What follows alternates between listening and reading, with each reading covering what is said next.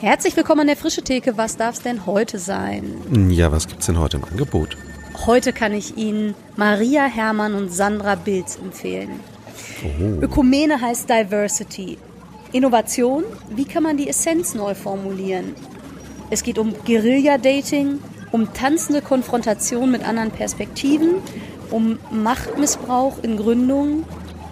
Fluidität macht stabiler, ganz besonders in Bezug auf japanische Hochhäuser. Und die Frage, ist FreshX noch auf dem richtigen Weg? Das ist ja mal ein buntes Menü. Äh, wie, da nehme ich auf jeden Fall mal äh, ein bisschen mehr als eine Stunde. Ja, die, das hätte ich Ihnen auch empfohlen. Und hier geht's schon los. Danke. Frische Theke. Erlesen Ideen für die Kirche von morgen. Herzlich willkommen zu einer neuen Folge an der Frische Theke. Wir sind endlich zurück. Es äh, hat ein bisschen gedauert, aber äh, gut Ding will Weile haben. Und so sind wir heute äh, nicht alleine. Wir, das sind Rolf und Katharina vom FreshX Netzwerk e.V. Und wir sind heute gemeinsam hier mit Maria Hermann und Sandra Bilz. Und das ist eine ganz besondere Freude. Vielen Dank, dass ihr da seid und dass wir uns Zeit nehmen. Danke, dass wir hier sein dürfen. Hallo. Ah, vielen Dank, dass ihr hier seid. Da haben wir uns so drauf gefreut.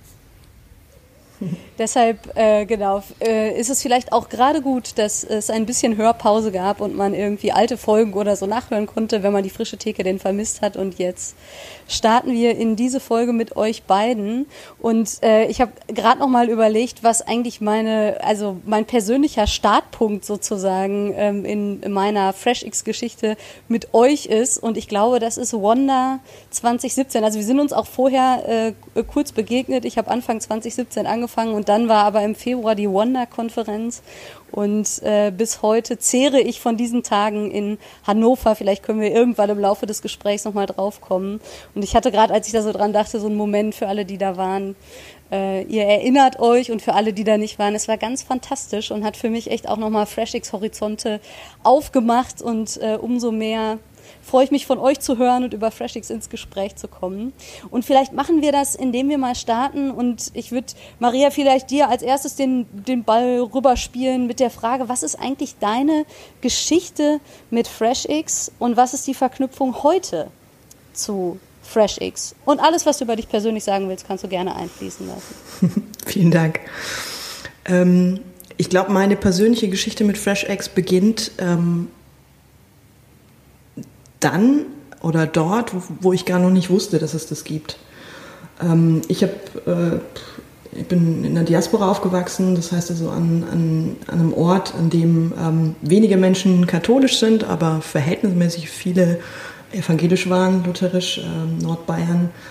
Ähm, und habe dann irgendwie ganz viel Jugendarbeit gemacht und habe mir gedacht, okay, ich, ähm, ich, ich könnte diese Jugendarbeit irgendwie zum, zum Beruf machen. Und äh, das war zu dem Zeitpunkt verbandliche Jugendarbeit. Ich bin Pfadfinderin und, äh, gewesen und ähm, habe dann Theologie studiert und das Bild, das ich damals hatte, war eben, ähm, Mensch, du könntest irgendwie Pastoralreferentin werden. Das, das waren so die Spuren, die es im römisch-katholischen Setting damals gab und ich fürchte auch heute noch gibt. Also du, du, du, ähm, ja, du kriegst einen Geschmack äh, und, und eine Ahnung davon, wie, wie Gott sich vielleicht anfühlt oder, oder ähm, so, was, was, was Gott sein kann und was auch christliche Gemeinschaft sein kann und, und landest dann in einem Studium und merkst, dann kommen aber Schubladen. So, und habe dann für mich entschlossen in fünf, sechs Jahren Studium ähm, und entschieden, dass ich den Weg ähm, so nicht weitergehen mag, will, kann. Und ähm,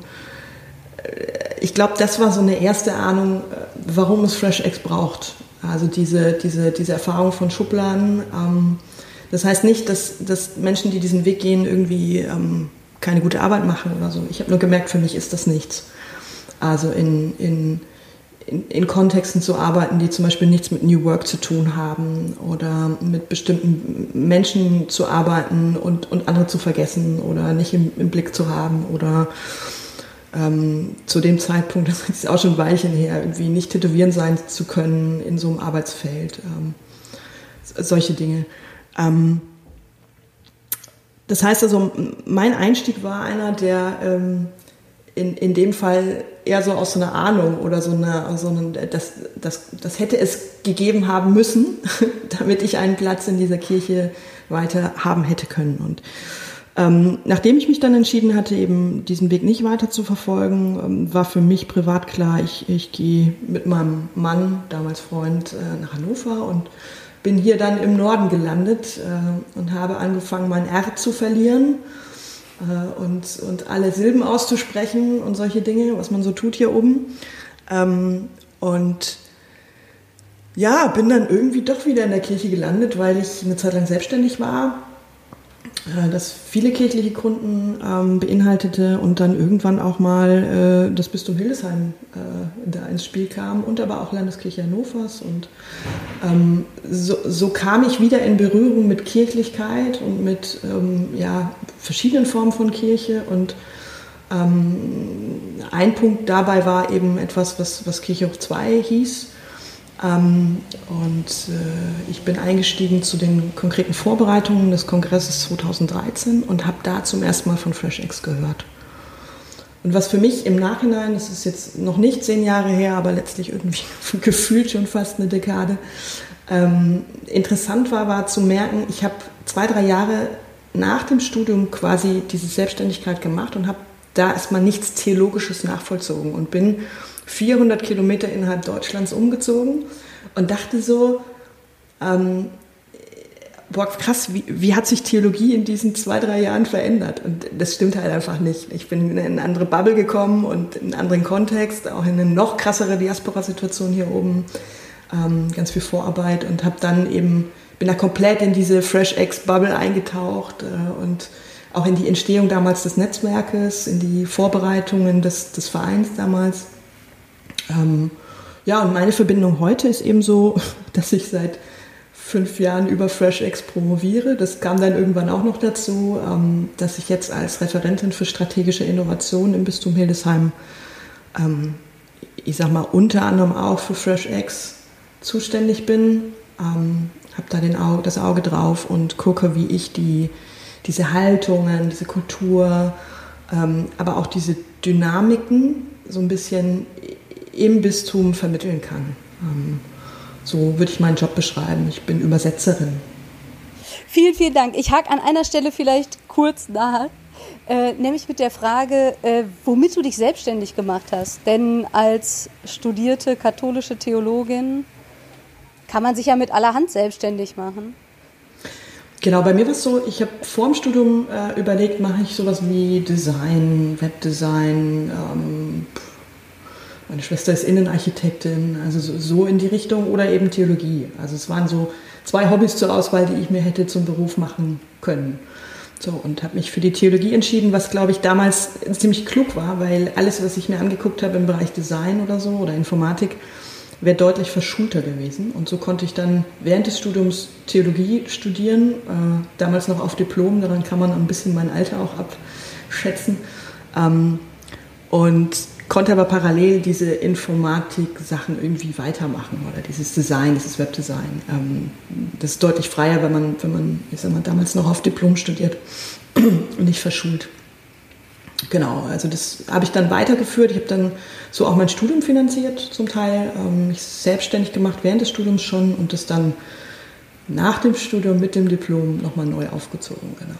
War, war, ziemlich, war ziemlich lehrreich, weil es dann so Sachen beinhaltet wie, was kostet ich einen Tag? Was kostet ich eine Stunde? Solche Dinge, ähm, die helfen mir heute enorm. So, ja.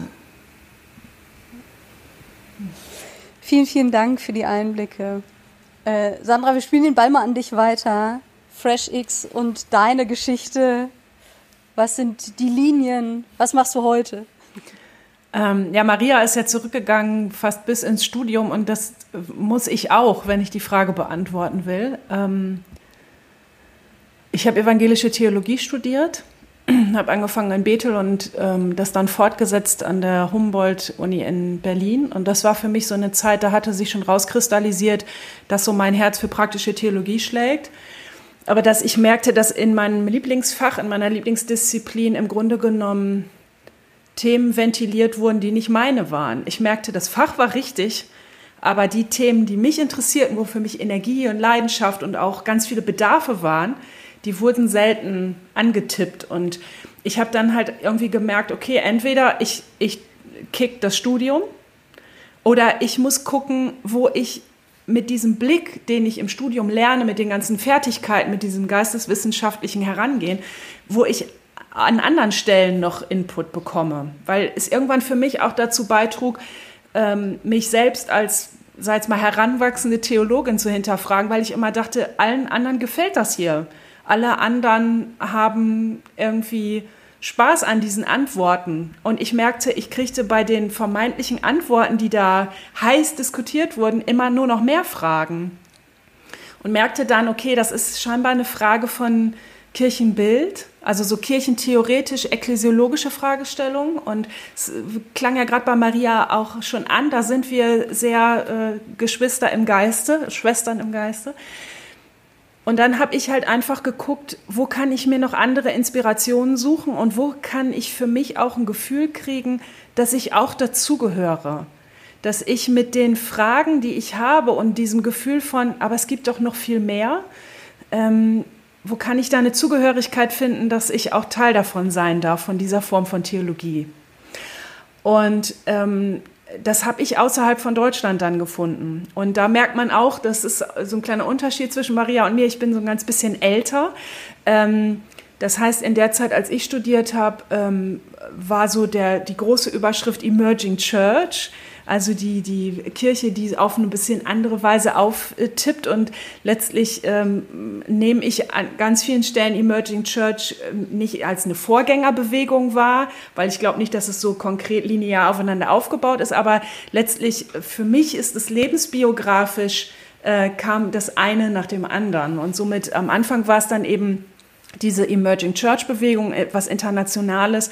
Ähm, und ich habe da dann ganz viel, damals waren Blogs total in, das war so noch die Zeit, da sehr viel gelesen in Blogs, in Büchern, äh, sehr viel englischsprachige Diskurse. Auch da, was wir gerade schon gehört haben, dass das eben äh, internationale TheologInnen waren und, und dann eben aber auch interdisziplinär. Also ich kann mich erinnern, dass zum Beispiel bei den Engländern Kester Bruin damals total der berühmte Typ war. Der ist aber mhm. Mathematiker. Ähm, der ist theologisch total begabt und mittlerweile äh, ist er da auch, äh, äh, ich, ich glaube, der hat auch irgendeinen Abschluss, aber äh, der ist eigentlich von Haus aus Mathematiker. Und ich fand einfach damals schon dieses Interdisziplinäre, dieses aus verschiedenen Stellen drauf gucken und so echt spannend. Und genau, und da... Ähm, dadurch war ich in diesen internationalen Diskursen drin und auch in diesem Netzwerk von, was tut sich eigentlich in Bezug auf neue Formen von Kirche, die man ergänzend zum tradierten oder bekannten Status quo irgendwie wahrnimmt. So. Und in der Zeit kam dann irgendwann wie so ein Gleichklang neben Emerging Church eben dieses, was man dann aus England gehört hat, dieses Fresh Expressions of Church. Und das reihte sich für mich schön ein, weil ich halt natürlich nicht nur als Theologin im Studium nach irgendwas gesucht habe, was für mich irgendwie passt, sondern mit der Perspektive später mal Pastorin in der Landeskirche zu sein, suchte ich natürlich auch nach Formatierungen von Kirche, in denen ich mir auch vorstellen kann, dass das für meinen Dienst langfristig eine Perspektive ist. Und zu sehen, dass einfach so eine große traditionelle Kirche in England so mutig, wirklich strukturell bis ins Letzte, so äh, genial innovative Ideen für sich auch umsetzt, das hat mir einfach sehr, sehr viel Hoffnung auch für Deutschland gegeben und hat mich, also allein davon zu wissen, dass es in, in anderen Ländern solche Aufbrüche gab, hat mich dann auch bestärkt darin, dass ich auch in Deutschland Pastorin sein kann, weil vielleicht langfristig in Deutschland auch Formen entstehen könnten, in denen ich mir auch vorstellen kann, auf so eine Art und Weise Pastorin zu sein. Und ähm, derzeit habe ich dann einfach da auch äh, in Bezug auf Fresh Expressions of Church sehr viel gelesen, da sehr viel Beziehungen auch aufgebaut ähm, und hatte mitunter zwischen diesen ganzen internationalen Leuten dann fast manchmal mehr Connections als unter der Theologinnen-Bubble in Deutschland. So, da habe ich mich einfach sehr, sehr zugehörig gefühlt und von diesen Beziehungen und, und auch diesem Netzwerk profitiere ich auch noch bis heute. Ja, und dann habe ich halt ähm, ganz klassisch mein Examen gemacht, habe auch ein Vikariat gemacht, war äh, in der Gemeinde, habe ähm, als Gemeindepastorin gearbeitet und habe einfach da nochmal so diese volle Breitseite der landeskirchlichen Wirklichkeit mitbekommen und habe einfach gemerkt, dass ich in der Zeit meines Studiums halt auch immer schon so sehr im Spagat gelebt habe. Also ich habe natürlich einerseits ganz klassisch ordentlich deutsch, theologisch studiert so wie man das halt macht und habe mir aber, um das irgendwie auch innerlich durchhalten zu können und auch, um Fragen oder Antworten zu finden auf meine Fragen, immer schon das andere gesucht. Und spätestens in der Gemeinde merkte ich dann, dass das immer noch zu einem größeren Spagat geführt hat, weil ich dann halt sehr, sehr klassische Gemeindearbeit gemacht habe in drei Dörfern, ähm, in Gifhorn, also in Gifhorn und in zwei weiteren Dörfern, war da klassische Gemeindepastorin und habe halt gemerkt, also mit diesen ganzen Ideen, die ich im Studium und seitdem gesammelt habe, ich war dann auch in der Zwischenzeit noch eine Zeit lang beim äh, Deutschen Evangelischen Kirchentag und habe da auch noch mal Kirche auf so eine temporäre und eventhafte und coole Art und Weise kennengelernt. Und ich habe gemerkt, äh, wie kriege ich das denn jetzt in diese Gemeinde unter? Also wie, wie kriege ich das in meine Gemeindearbeit als Pastorin auch unter? Wie kann ich das, was ich so festgestellt habe bei Fresh Eggs an Haltung, an Kirchenbild, wie kann ich das in meinem konkreten Dienst irgendwie umsetzen? Und habe halt gemerkt, ich komme da total an meine Grenzen, besonders als Berufsanfängerin. Das waren ja so die Anfangsjahre meines ähm, Pastorinnendienstes. Und dann habe ich halt gemerkt, okay, also äh, entweder geht mein Job baden oder irgendwie so ein bisschen mein Enthusiasmus für diese andere Form von Kirche. Also ich hatte irgendwie den Eindruck, ich müsste mich entscheiden.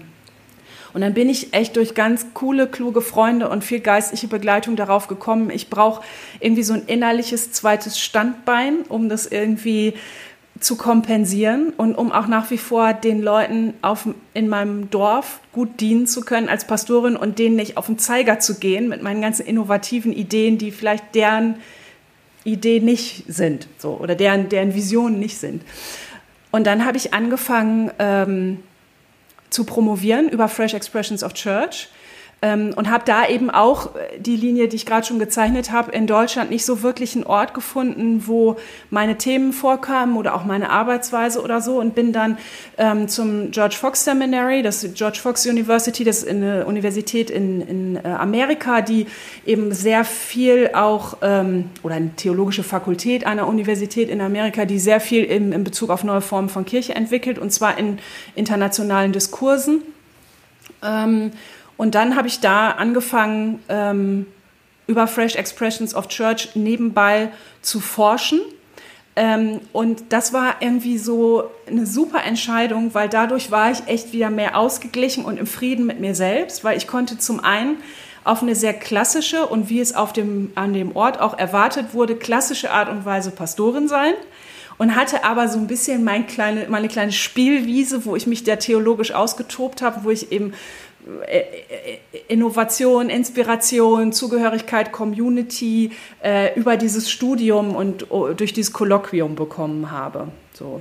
Und ähm, in der Zeit ähm, bin ich eben auch innerhalb der Landeskirche in so einen Kreis reingerutscht. Äh, da synchronisieren sich jetzt wieder die Zeiten, den Maria gerade schon benannt hat, nämlich in der Zeit der Vorbereitung dieser, dieses ersten großen Kongresses von Kirche Hoch 2 da bin ich dann auch reingerutscht, weil man damals irgendwie mitgekriegt hatte, hm, die Sandra Bilz, die hat irgendwie beim Kirchentag schon mal so Groß-Event-Management gemacht. Vielleicht wäre es cool, die dazu zu holen. Und schon bei der zweiten oder dritten Sitzung haben wir gemerkt, hm, eigentlich äh, ist es nicht nur das Event-Management, sondern mein Herz schlägt auch für diese Themen. Also wie können neue Formen von Kirche aussehen, Ökumene und so weiter.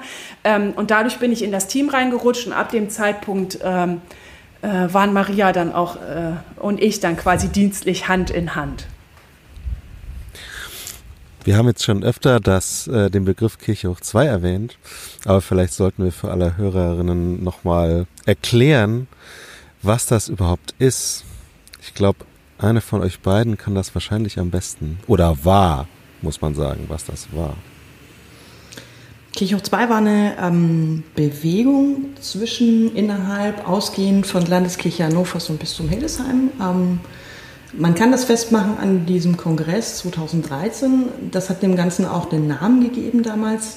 Man hat für so eine Großveranstaltung mit 1500 Leuten sucht man natürlich einen Namen ähm, und äh, so kam dann Kirche hoch 2, aber eigentlich hat es vorher schon angefangen, weil die unterschiedlichen FachreferentInnen von Landeskirche und Bistum ja, sich äh, bis zu zehn Jahre vorher schon, äh, ich sag mal, in einer guten Weise miteinander ausgetauscht haben, Wege gegangen sind, gemeinsam Veranstaltungen besucht haben, Reisen organisiert haben. Also man hat dann zusammen beispielsweise mit den Ökumene-ReferentInnen und den, den Menschen, die mit missionarischer Kirche zu tun haben, Reisen zum Beispiel für Vikarinnen und Vikare organisiert und, und Theologiestudierende. Also man hat im Vorfeld ganz viel Beziehungsarbeit, Netzwerkarbeit gemacht und hat dann darauf aufbauend äh, die Idee entwickelt, Mensch, wir könnten so einen Kongress machen. Der hat dann 2013 im Februar stattgefunden. Und weil das so ein ich sage mal, so ein, also mit meiner Muttersprache würde ich sagen, so ein Zug hatte oder ähm, fachlich ist wahrscheinlich eher so eine Dynamik äh, dem Ganzen innewohnet. äh, ähm, wollte man da nicht ablassen von. Also ich finde es auch immer schwierig, wenn man so Großveranstaltungen macht, Menschen auf Bühnen zerrt, das Licht ausmacht und einen Scheinwerfer irgendwo hinrichtet so. Ähm, also das war irgendwie klar, da, da, muss, das muss weitergehen so. Und das, das ist, glaube ich, dann auch immer das Gute an an solchen Veranstaltungen, wenn sie noch ein Versprechen darüber hinaus liefern können. Ähm, und sowas dann auch. Man hat dann Projektstellen eingerichtet, die man mit uns beiden besetzt hat und ähm, über sechs, sieben Jahre lang äh, Arbeit unter anderem mit FreshX damit verbunden, also wie neue Formen von Kirche gehen, aber auch wie, wie sich aktuelle Formen von Kirche noch mehr aktualisieren können. Also äh, etwas, was ich mit dem Begriff der Kirchenentwicklung beispielsweise benennen würde. Genau. Ihr habt ja, ähm, also das wurde, war ja bewusst ein ökumenisches Projekt. Ähm, würdet ihr sagen, FreshX oder ich sag mal ganz steil, Kirche geht eigentlich nur ökumenisch? Ich habe mal die These aufgestellt, ähm, dass man eine angemessene missionarische Haltung daran ähm, messen kann, wie ökumenisch sie ist und umgekehrt.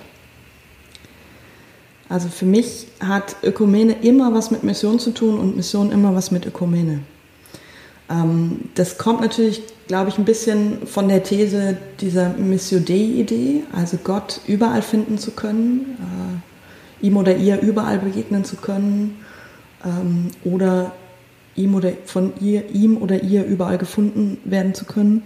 Ähm, und das Spannende ist ja, dass ähm, wenn man das so vertritt, äh, passiert das nicht nur im Fußballverein vor Ort, sondern das passiert dummerweise irgendwie auch in einer anderen Konfession, die man eigentlich so vielleicht gar nicht so mag. Ähm, und äh, umgekehrt ist es ja auch so. Also in dem Moment, in dem ich davon ausgehen kann, dass dass ich Gott im Fußballverein äh, finden kann, äh, dann, dann wirft es einen anderen Blick auf die, auf die, auf die, auf die jeweilige Konfession. Und ähm, ich glaube, dass das ist vielleicht eher dann etwas für einen Wissenschaftspodcast, weil, weil das ist im Moment auch Teil meiner DIS, also meines Dissertationsprojektes, zu sagen, diese Fresh Eggs haben aus der anglikanischen Welt heraus so einen Erfolg, weil sie an sich binnenökumenisch aufgestellt sind. Die Anglikaner sind ja an sich binnenökumenisch. Das heißt, also, sie haben eine sehr katholische Seite, nicht römisch-katholisch, aber katholisch. Sie haben eine sehr reformierte Seite. Sie haben eine sehr rationale Seite, das ist das, was man manchmal mit dem Begriff der Broad Church verbindet. Und sie haben aber auch eine sehr evangelikale und oder charismatische Seite. So, das heißt, die bilden letztlich super viel ab. Der Bischof Rowan Williams, der damit äh, immer sehr massiv verbunden wird oder intensiv verbunden wird, hat ein großes Herz für die Orthodoxie. Also das ist auch an sich ein, ein riesen Ökumeniker so. Und ich glaube, das spürt man dieser Bewegung ab. So und also aus, aus diesen beiden, also einerseits systematisch betrachtet oder missiologisch betrachtet, aber auch aus, aus der Historie der Fresh Eggs würde ich, würde ich als Theologin immer den Standpunkt vertreten, ähm, zukünftige Formen von Kirche, die aus einem missionarischen Spark irgendwie erwachsen, die sind per se ökumenisch angelegt, ja, oder postkonfessionell. Ich würde gerne noch einen dranlegen. Ähm, ich stimme bei allem zu und würde aber fast noch einen Schritt weitergehen und sagen, weil, weil das genau so ist, ist Ökumene dann immer nur eine Facette.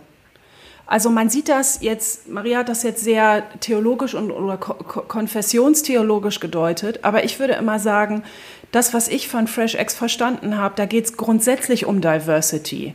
Grundsätzlich darum zu reflektieren, die Grenzen, die ich jetzt für mich wahrnehme, sind das wirklich also Gottes Grenzen oder sind das nur meine kleinen Grenzen im Klein-Klein? Und dann kann es manchmal sein, dass ich mich mit Brüdern und Schwestern bei den Baptisten, Methodisten oder römisch-katholischen äh, Leuten auseinandersetze. Das kann aber auch sein, dass ich mich damit auseinandersetze, was haben die anderen für ein Kirchenbild? Was haben die anderen für eine Lebensweise?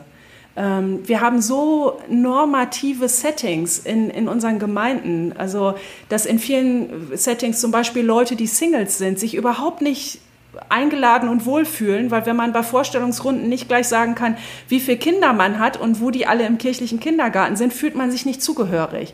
Und dann ist für mich letztlich dieses, diese, diese Reflexion oder die, die, die die Konzentration darauf, dass, dass Vielfalt für uns ein Geschenk ist und kein Problem, äh, glaube ich, total bindend und wichtig. Und dann ist zum Beispiel dieses, was, dieses vermeintlich Trennende wie äh, Konfession, als so ein altes Bild von Gräben und Zäunen, für neue Formen von Kirche vielleicht nicht mehr in dem Maße so trennend.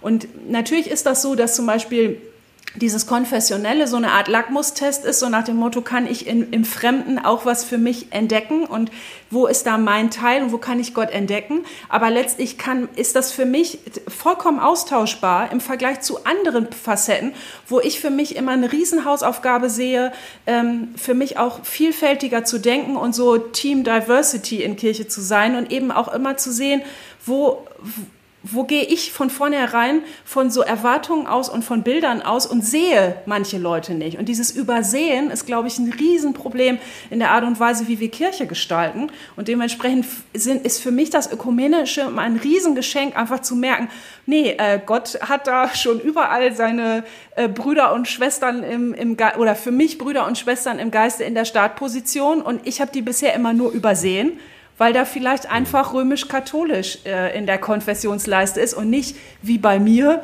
lutherisch. Und äh, da hat Gott mich schon sehr oft überrumpelt. Ein Begriff, der mir, glaube ich, vor allem im Kontext von Kirche hoch zweimal wieder begegnet ist, ist die Ökumene der Sendung. Also natürlich nicht nur da, aber ich glaube, da habe ich ihn zum ersten Mal gehört und fand das damals nochmal sehr öffnend, weil äh, es ja auch ekklesiologisch irgendwie was sagt. Also die Frage von, wie verstehen wir eigentlich Kirche oder von wo aus denken wir Kirche. Und gleichzeitig habe ich, glaube ich, gedacht, eigentlich wollte ich euch schon immer mal fragen, wie würdet ihr Ökumene der Sendung eigentlich beschreiben oder definieren? Oder wie hat sich das für euch dargestellt? Wie stellt sich heute dar?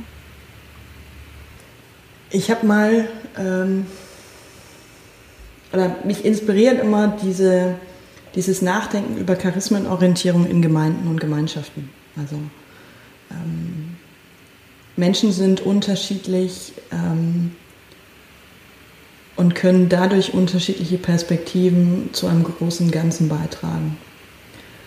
Und ich kann mir vorstellen, dass diese Rede von der Ökumene der Sendung ähm, eine Rede sein kann, die von den Charismen der Konfessionen spricht. Also dass ähm, Konfessionen, konfessionelle Hintergründe ähm, Schätze sind, ähm, die dazu beitragen, ich formuliere es mal fromm, am Reich Gottes zu bauen. Ähm, es, gibt, ähm, es gibt die Idee, ähm, Kultur zum Beispiel auch so zu deuten, Kultur als Ressource zu verstehen.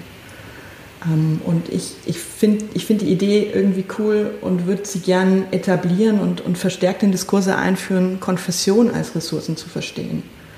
Einerseits für das, was die Gesellschaft gerade braucht, aber auch für das, was sie zukünftig braucht. Also ich verstehe Tradition als totale Ressource und entsprechend Konfession als eine totale Ressource. Und so würde ich, so würde ich das in, in aktuelle Diskurse einspielen. Das, das sind auch, glaube ich, Vokabeln, die, die andere gesellschaftliche Diskurse gerade bereichern könnten. Und ähm, ich glaube auch, dass das, dass das auch der Anspruch sein muss. Also in der Art und Weise, wie wir miteinander umgehen, wird man, wird man erkennen, wie ernst man uns nehmen kann. oder erkennt man, wie ernst man uns nehmen kann. Und äh, wenn wir uns gegenseitig irgendwie als Schätze und Reichtum wahrnehmen, ähm, dann trägt das, glaube ich, total viel aus für die Art und Weise, wie ernst man mit uns, mit uns eben umgehen kann und mit uns rechnen kann auch. Das erinnert mich ja direkt an das Jesus-Wort, ne, an den, oder war das Paulus? Äh, ihr korrigiert mich. Ne, an der Liebe werden sie uns erkennen, an der Liebe untereinander, an deinem Umgang. Ja. Ja, Jesus oder Paulus? ich glaube, das ist Jesus. Und also hier ja, Johannes 17 an der Einheit, die Einheit, die ja, genau. auch ja ganz stark äh, ja. Zeugnis für die Welt und missionarischen Charakter. Ja, ja, ja, genau. Und also ich unterbreche euch da gerade. Mir geht es nicht darum, dass es einheitlich wird. Das ist ja das, was dann oftmals, ähm, finde ich auch jetzt, mm, ein bisschen sichtbar wird. Also dass ja die, die Konfessionsgrenzen zum Beispiel, äh, ich sag mal, innerhalb verschiedener Worship-Bewegungen verschwimmen. Und das ist auch cool. So, also ich, ich finde es eher, eher gut. Und gleichzeitig möchte ich aber dafür mit Sorge tragen, dass es nicht zu einer Vereinheitlichen kommt, damit es eben Ressourcen bleiben in der, in der, in der Diversität. Äh, Sandra hat gerade den Diversity-Begriff angebracht, also in der, in der Vielfalt, in dem Reichtum, in dem Schatz, in den Ressourcen, die wir, die wir haben. Ne? Mhm. Ja, aber das ist ja interessant, weil ähm, Konfession ist ja eigentlich eine Vereinheitlichung. Also in einer Konfession sammeln sich Menschen, die ungefähr die gleiche theologische Überzeugung haben und die gleiche Kultur, sage ich jetzt mal. Ähm, und du hast vorhin das Wort postkonfessionell eingeführt. Das wäre für mich eigentlich das, ähm, der Weg zu wirklicher Diversität. Also wo, wo wir gar nicht mehr, ich nenne es mal so platt, uns in Schubladen stecken, weder selbst, wir uns selbst noch andere, sondern jeden einzelnen Menschen und jede einzelne Gruppe und wie auch immer ähm, ernst nehmen und sehen und, und so ähm, feiern, wie sie sind. Und voneinander äh, lernen und uns begegnen und verändern und so weiter. Oder? Also ich glaube, das kann man jetzt super in die Tiefe äh, diskutieren. Ich glaube, es braucht bestimmte, ähm, bestimmte Prozesse, um um sprachfähig zu bleiben. So, also äh, ich glaube, wichtig ist dabei zu wissen, ich, ich gruppiere jetzt etwas oder ich gruppiere jetzt jemanden oder ich gruppiere jetzt einen, bestimmten Bereich innerhalb dieses Volkes Gottes. So. Ähm, ich glaube, wichtig ist äh, dabei, dass es nicht zum Selbstzweck wird, zu einer Abgrenzungsideologie äh, beispielsweise oder so. Ich, ich äh, glaube, um, um aber nichtsdestotrotz äh, ähm, diskursfähig zu bleiben, braucht es ich sag mal, bestimmte Simplifizierungen. So. Und natürlich gebe ich dir inhaltlich total recht, Rolf. Ähm, unterm Strich ist, glaube ich, aber einfach, und das ist so, so für mich eine Antwort, aber Sandra ergänzt mich gern, auf diese Ökumene der Sendungfrage hin, ähm, diese, dieser, dieser Haltungswechsel, einen Schritt zurück zu machen und zu sagen, ey, ich, ich, ich schätze meine Brüder und Schwestern, meine Geschwister so sehr, die anders sind als ich, weil sie in einer anderen Weise Gott verkünden oder mit Menschen in einer anderen Weise Gott entdecken. Ähm, und ich glaube, das ist die Haltung, die es auch braucht, damit neue Formen von Kirche auftauchen können. Also nichts, also nicht, das, also nicht zuletzt ist das, glaube ich, in England so stark, weil sie an sich diese Vielfalt in ihrer Konfession so feiern und sich darum so bemühen und so ringen, zu sagen, ey, die sind zwar komplett anders, weil sie einen katholischen Ritus sehr feiern und wir aber hier eher einen Gottesdienst geprägt mit Worship feiern. Ich glaube, diese DNA, dieser Schritt zurück, ey, die sind anders und deswegen können sie in einer anderen Weise Gott feiern. Ähm, den, den braucht es auch als Haltung, damit frische Formen von Kirche ähm, eine Förderung erfahren. Und das ist, glaube ich, der Reiz an dieser Ökumene der Sendung. Also es nicht nur binnenkonfessionell zu denken, sondern zu sagen, ey, wenn das, wenn das, wenn das, wenn das ökumenisch funktioniert, dann kann es vielleicht auch binnenkonfessionell funktionieren und umgekehrt. Wenn es binnenkonfessionell funktioniert, und das merken wir ja jetzt im FreshX-Netzwerk auch, dass sich in diesen Aufbrüchen die ökumenische Frage gar nicht mehr stellt. Ja, weil dieser Vielfaltgedanke so in den Leuten etabliert ist, in sie so hineingefallen ist. Ja.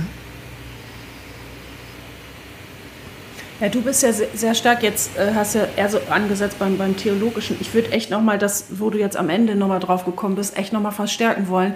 für mich ist das auch geistlich echt was sehr Prägendes gewesen. Also immer wieder zu merken, ähm, es gibt da Leute links und rechts, mit denen man Hand, Hand in Hand Kirche gestalten kann. Und ich muss das auch nicht alles alleine schaffen. Und das prägt einen auch, wenn man dann merkt, ähm, dass die anderen in ihrem Anderssein halt auch ganz wichtigen Baustein liefern, den ich selber gar nicht liefern kann und will.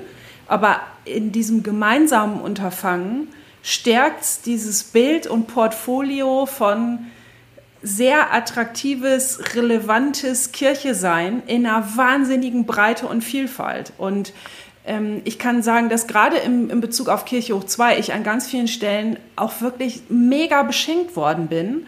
Ähm, durch so Erfahrungen, wo ich einfach gemerkt habe, manches mag mir vielleicht auch fremd sein, im Sinne von, ich kann es nicht und ich will es nicht und es ist mir vielleicht auch ganz unbekannt, aber einfach zu merken, wir ziehen da letztlich alle an einem Strang und, und dann so eine Zugehörigkeit zu fühlen, das zieht einen ja dann auch wieder nach außen und macht ja auch nochmal ganz anders Mut, nicht nur in Bezug auf Konfessionenvielfalt zu denken, sondern dann zum Beispiel auch in Bezug auf Formen von Kirche, weil diese Haltung, die man dann in Bezug auf Ökumene übt, die kann man dann ja auch ekklesiologisch anwenden in Bezug auf wie gehe ich denn mit Leuten um, die vielleicht auf eine ganz andere Art und Weise Gottesdienst feiern, die mir überhaupt nicht entspricht, aber schön, dass es denen damit gut geht und wie können wir sozusagen gemeinsam Reich Gottes heute repräsentieren in aller Vielfalt und Unterschiedlichkeit, aber eben auch miteinander. Und das, das ist natürlich auch ähm, geistlich ein Anspruch und da merke ich, dass für mich an ganz vielen Stellen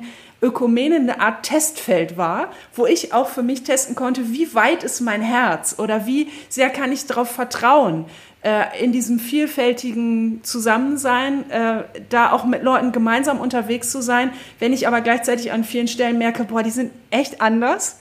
Aber voll cool, dass wir trotzdem so äh, voller Vertrauen und so geistlich nah miteinander unterwegs sind. Das ist unheimlich bestärkend empfunden und, und, und zehre da noch heute von. Und ich glaube, das prägt auch noch heute meinen Ansatz, wie ich eben dieses Sendung, also Mission, auf welche Art und Weise ich echt nach draußen gehe mit der Botschaft, weil mich das wirklich geistlich total geprägt hat. Diese, diese Vielfalt und Unterschiedlichkeit, aber eben gemeinsam unterwegs zu sein.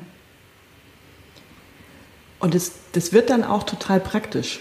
Also ähm, wenn, wenn du mich jetzt fragst, Katharina, was, was der Rosenkranz für mich bedeutet, ja, dann kann ich dir jetzt persönlich darauf antworten, was ich jetzt hier nicht tue.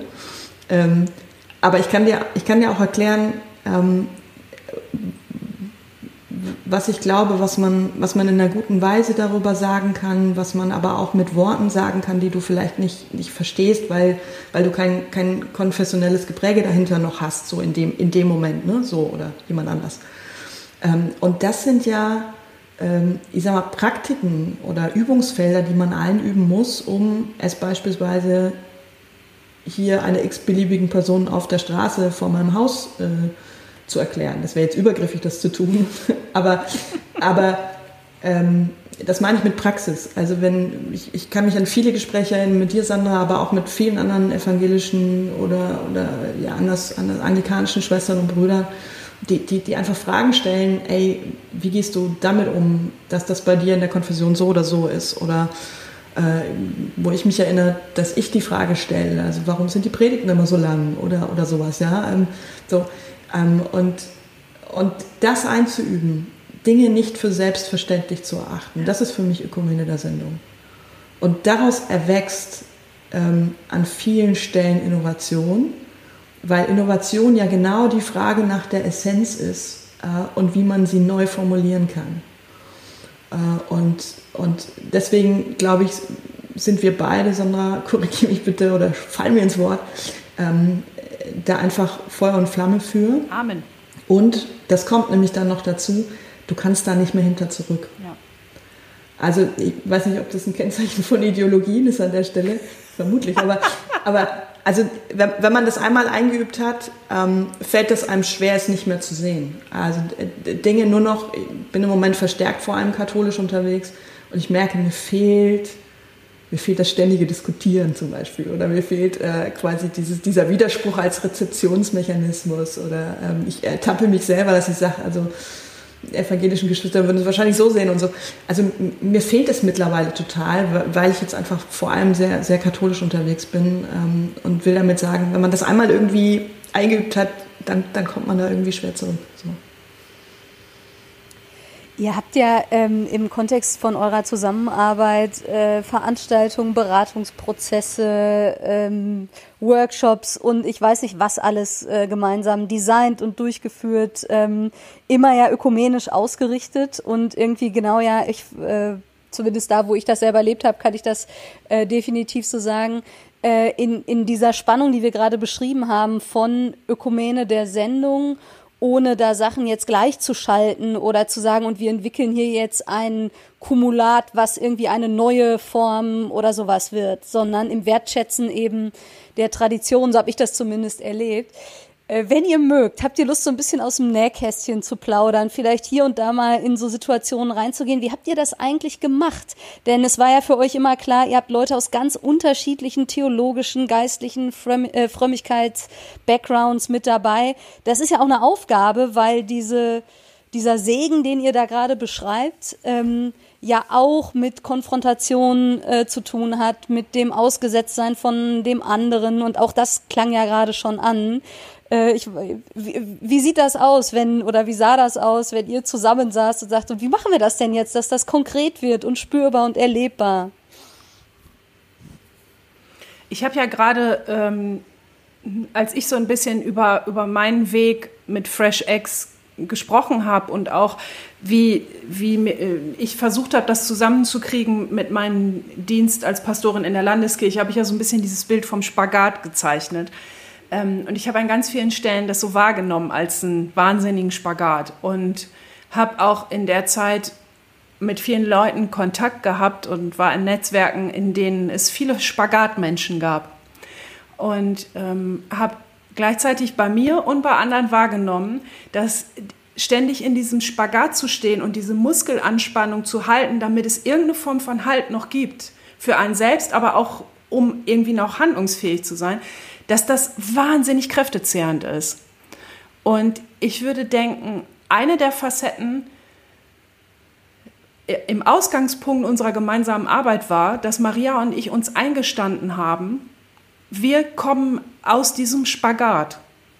Und wir sind von Anfang an davon ausgegangen, wie muss es denn für uns aussehen, dass es entspannter ist, damit dieser Spagat sich entspannen kann ohne sich jetzt auf die eine oder andere Seite zu stellen, sondern wie kommt man in eine Flexibilität, in ein Tanzen, ohne das eine abzuwerten oder nur auf das andere sich zu fokussieren, sondern wie kann ich quasi eine größere äh, Fluidität, äh, spielerische äh, Spielbein, äh, Freiheit, äh, ein größeres Tanzen in mein Kirchesein reinkriegen. Und ich glaube, diese Grundhaltung, war für uns nicht nur wichtig, als wir so erste Konzepte für Workshops und Bildungsprogramme uns entwickelt haben, sondern das war einfach auch eine Auseinandersetzung mit unseren eigenen Erfahrungen. Wie müsste es denn sein, äh, damit, wenn ich an, an dem Workshop selber teilnehmen würde, ich die, die, diesen, äh, diese wahnsinnige Spannung mal loslassen könnte und einfach auch mal wahrnehmen könnte, ja, es gibt verschiedene Standpunkte in mir. Und äh, so viele Ach Herzen schlagen in meiner Brust und vielleicht hat Gott das ja auch mit Absicht gemacht, uns eben nicht nur normativ in eine Richtung zu polen, sondern uns ganz viel mitgegeben zu haben. Und somit, glaube ich, dieses, ähm, diese Flexibilität und dieses das darf alles sein und Räume das auch teilen zu dürfen und, und eben diese Vielfalt sichtbar zu machen, das war, glaube ich, so eine Facette. Ich glaube, ein, ein, wahnsinniger Begriff äh, unserer Arbeit war und ist, also wir arbeiten noch weiter zusammen, ja. wenn Kirche hoch 2 so nicht zu Ende ist, äh, das, das tun wir in unterschiedlichen Weisen ein, ein Begriff, den, den du, Sandra, irgendwie mal mit reingebracht hast äh, und der uns aber beiden auf unterschiedlichen Weisen erhalten blieb, bei mir ist er Thema meiner Dis geworden, ist Komplexität. Und Komplexität bedeutet, dass man keinen Standpunkt aus mehr hat, beispielsweise in einer Gesellschaft oder in einer Gruppe, ich würde auch sagen in einer Kirche, ähm, von der aus man den absoluten Überblick hat. Das, das meint Komplexität. Und ähm, das schließt ein bisschen an an das, was du, Sandra, gerade erwähnt hast. Also das, was du beschrieben hast, Sandra, ist, ist Komplexität. Es gibt äh, verschiedene Standpunkte, sogar in uns selber. Ähm, und ich, ich komme jetzt sehr konkret auf deine Frage zurück, äh, Katharina. Ähm, dieses immer wieder Eintragen verschiedener Standpunkte war unser Job. Ja, also wir haben, wir haben Leute begleitet, wir haben Initiativen begleitet, wir haben Kurse gemacht, ähm, aber die DNA dessen, was wir gemacht haben und was wir immer noch tun und was wir in Zukunft hoffentlich weiter tun werden, auch zusammen ist, ähm, Menschen in einer guten Weise, in einer, in einer, angemessenen Weise, manchmal aber auch in einer sehr ehrlichen und schmerzhaften Weise mit verschiedenen Standpunkten vertraut zu machen. Ähm, und so kann das dann ganz konkret bedeutet haben und bedeutet immer noch, das ähm, wissen vielleicht, äh, ja, wisst ihr vielleicht selber am besten ist, es kann sein, dass ich mal eine Mail schreibe und sage, ey Rolf, hast du dich mal mit Person X und Y auseinandergesetzt? Die hat eine coole Idee. Ähm, das ist äh, zu langen Teilen ähm, in Kirchhof 2, aber auch jetzt danach, die DNA meines Jobs. Also Menschen zueinander zu bringen, damit sie verschiedene Standpunkte und Perspektiven annehmen können und, und erstmal von ihnen erfahren, von ihnen hören. Ähm, das kann in der, in der Instagram-Nachricht sein oder eben in der E-Mail oder an der Veranstaltung, dass ich sage, Mensch, ich weiß, ihr zwei seid heute auf derselben Veranstaltung, trinkt mal einen Kaffee miteinander. so dieses Guerilla-Dating. Äh, so, das äh, ist, ist, ist Teil dieser DNA. Also das, das kommt davon. Also so. Und ganz konkret wurde das aber sichtbar, wenn wir eine Anfrage von Organisation X bekommen haben, ähm, oder es ist heute so auch immer noch, ähm, dann haben wir uns überlegt, was ist die wirkmächtigste Kombination, Rekombination mit einer anderen Perspektive. So, und dann kann das was anderes Konfessionelles sein. Das kann aber auch sein, dass man sagt, ey, mach mal die Veranstaltung lieber in einem Coworking Space oder lieber bei der Caritas oder der Diakonie oder ähm, geht mal zusammen ins Museum. So, ich, ich weiß, da gibt es jetzt eine geile Ausstellung. Ähm, mach doch den Workshop lieber im Museum. So. Ähm, das heißt also, auf deine Frage hin, wie, wie sieht das konkret aus, ist, ist es mir bisher immer wichtig oder ist es mir immer wichtiger geworden in diesem Job, ähm, dafür Sorge zu tragen, dass Menschen unterschiedliche Perspektiven einnehmen können, sie gut verarbeiten können und daraus Perspektiven für die Zukunft äh, entwickeln können. Und das kann dann in, in der konfessionellen Ökumene sein, in der interreligiösen Ökumene, da, da, da merke ich, da habe ich noch einen blinden Fleck, da muss ich besser werden, aber dann auch in so einer dritten Form von Ökumene, also mit anderen gesellschaftlichen Dynamiken beispielsweise. Feststellen kann man das, glaube ich, ganz gut bei Wonder damals. 2017 haben wir uns ja bewusst für einen nicht-kirchlichen Ort entschieden. Wir sind an einen sehr, sehr künstlerischen Ort gegangen, eine alte Brauerei, die dann Eisfabrik war ähm, und die jetzt unter anderem ähm, erhalten wird von, von, einem, von der Fotografieausstellung oder einem Fotografieverein. Also wir haben uns bewusst für diesen anderen Ort entschieden. Wir haben uns bewusst dafür entschieden, auch einen, einen anderen Modus zu wählen, wie man eine Konferenz macht. Also es war sehr wenig frontal zum Beispiel. Ähm, aber allein auch aus der Mischung der People, die da waren, ähm, einfach permanent dieses konfrontiert euch mit anderen Perspektiven und und fühlt euch ein in diesen Tanz. Ja, also äh, einen Tanz mache ich tanze nicht nicht gern, äh, sondern kann das bestätigen. Aber das, was ich vom Tanz auch als Körpergefühl in Erinnerung habe, ist, dass du merkst, du kannst eins werden, obwohl du verschiedenes oder mehr mehr bist. So und das ist das Coole, was ähm, oder das ist das Ziel, was man bei diesen bei diesen komplexitätssensiblen Prozessen ähm, einüben will. So. Ich hoffe, das war eine Antwort auf deine Frage. ja, definitiv. Ich äh, hänge noch hinterher und genau äh, gucke an, an oder merke, dass du an unterschiedlichen Stellen auch nochmal Sachen berührt hast, wo ich merke, dass ähm, das auch wirklich das ist, was ich in der FreshX-Bewegung so schätze ähm, und manchmal auch vermisse. Also ist ja jetzt auch nicht irgendwie so, dass, dass immer äh, bis ins letzte durchbuchstabiert wird, aber wo ich eben auch merke, dass das auch Arbeit ist. Also das passiert nicht von alleine. ähm, sondern das ist irgendwie was, was man gemeinsam wachhalten muss. Und ich fand das jetzt irgendwie schön, wie ihr irgendwie auch beschrieben habt, ja, dass das so ein Commitment ist oder welche Fragen man sich vielleicht permanent und immer wieder äh, stellt und stellen muss, damit das so ein ongoing Prozess oder ja, ich würde es vielleicht dann auch eine Haltung nennen ähm, und eben nicht etwas, wo man irgendwie sagt, naja, das müssen wir jetzt auch mal machen, weil wir haben gelernt, das macht man so oder so, sondern es ist irgendwie so ein Grundparadigma, was die, die Arbeit äh, durchzieht. Und wo ich eben auch merke, also ich weiß nicht, ob ihr das auch so sagen würdet, aber ähm, an, äh, nach manchen Veranstaltungen oder so in diesem Kontext merke ich, boah, es verdirbt mich auch für manch andere Veranstaltungen, wo ich das dann eben vermisse oder wo ich den Eindruck habe, boah, es, äh, es passiert hier so wenig oder es, äh, man pocht viel stärker auf das Abgrenzende als auf äh, das Voneinander lernen oder ähm, und ich, ich will jetzt schon sagen, das Verbindende, aber vielleicht ist es gar nicht immer nur das Verbindende, sondern eben wirklich auch äh, das, also Wahrnehmen von ähm, Christin sein und Jesus Nachfolge oder wie auch immer die Wörter sind, die ich dafür beschreibe, äh, das wird sehr schräg, wenn ich dabei nur in meiner Comfort Zone bin. Ähm, ja, sorry, Sandra.